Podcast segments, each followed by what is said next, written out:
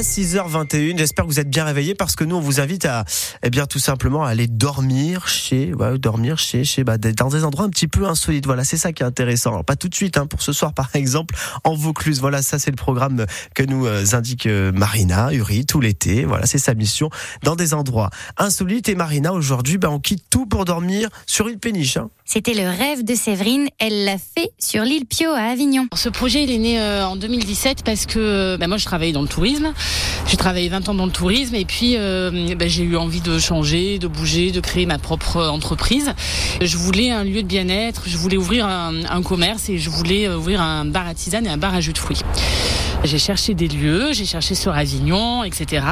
Et un jour, euh, bah, j'ai trouvé cette péniche euh, sur une annonce. Je suis venue voir. Et euh, bah, là, oui, le coup de cœur, en fait. Le fait d'arriver, de voir les, les espaces qu'il y avait à l'intérieur, de voir la vue qu'on avait sur Avignon. On est la première péniche de la ligne, donc du coup, on a une ouverture de vue qui est, immense.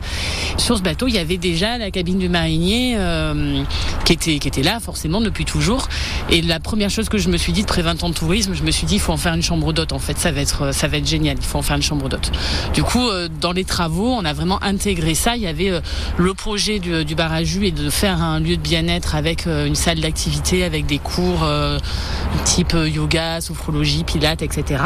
Et des, des formations aussi et puis une partie tourisme qui venait vraiment du coup de mon histoire à moi et euh, de pouvoir continuer à accueillir des, euh, personnes et, euh, et puis de leur faire découvrir la ville aussi parce que je leur donne plein de conseils parce que je connais parce que je suis avignonnaise que voilà donc moi j'adore ça toujours.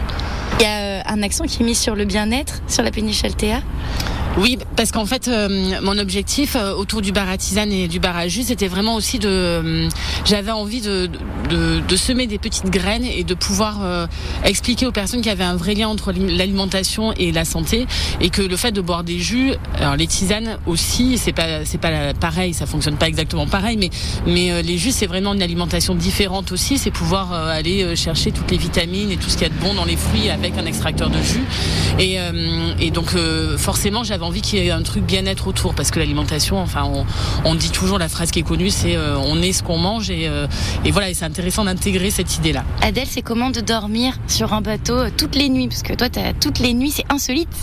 Oui, bah c'est impressionnant parce qu'on entend bien l'eau quand il y a des vagues et je trouve qu'on y dort mieux. Au petit déjeuner, c'est quoi les mots que vous entendez le plus souvent?